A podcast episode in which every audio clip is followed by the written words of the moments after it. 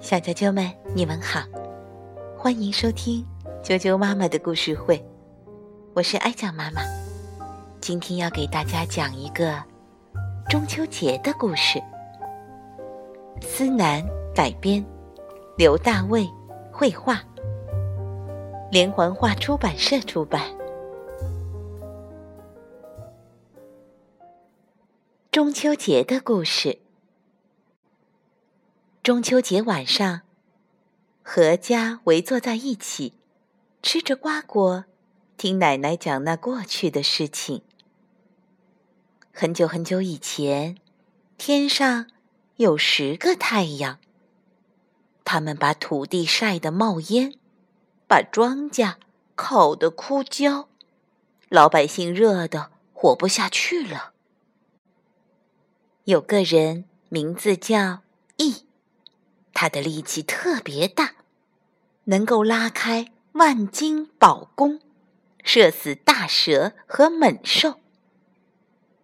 羿看到百姓太可怜了，就用足力气弯弓搭箭，一口气射下了九个太阳。最后一个太阳吓得认了错，羿才留下他，让他早出晚归。为百姓多做好事。从那以后，羿成了人人敬仰的英雄，他的名字传遍天下。羿娶了嫦娥姑娘为妻，他们相亲相爱，过着幸福的生活。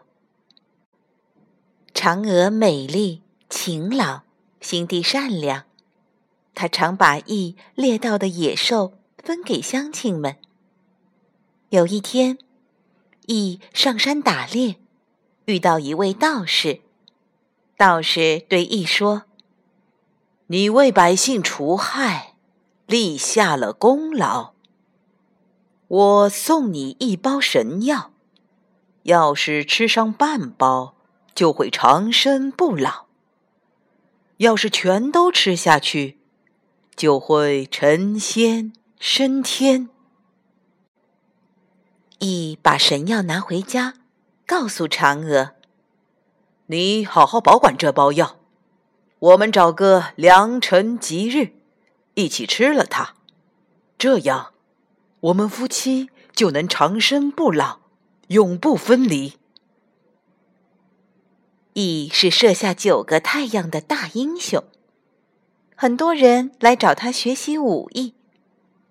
他的徒弟里有一个叫坟门的人，这是个坏家伙。坟门知道羿的家里藏着神药，他暗暗打着坏主意。这一年的八月十五，羿带徒弟们出去打猎。傍晚，坟门一个人偷偷溜回来，闯进羿的家里。逼着嫦娥交出神药。嫦娥大声呼救，可是羿打猎还没回来，周围也没有别的人家。嫦娥急了，心想：绝不能让无耻的坟门抢到神药。她打开药包，把药全部吞进嘴里。突然。嫦娥的身体变得像羽毛一样轻，她不由自主地飞出窗口，向天空飞去。天空无边无际，可怜的嫦娥啊，不知飞向何方。在月亮上，也许能看到自己的亲人吧。慢慢的，嫦娥飞向月亮，从此住在。广寒宫里，羿回家后听说这件事，赶紧追出门去，可已经太晚了。只见圆圆的月亮上，隐约有嫦娥的影子。乡亲们安慰他说：“嫦娥还会回来的，等等吧。”第二年八月十五。羿拿出嫦娥爱吃的水果，还做了圆圆的月饼，盼望嫦娥回家。一年又一年过去了，嫦娥始终没有回来。慢慢的，大家都按照后羿的习惯，每到八月十五，就准备月饼、水果，祭拜月亮。农历八月。是秋天中间的一个月，十五日又是这个月中间的头一天，所以八月十五就叫中秋节。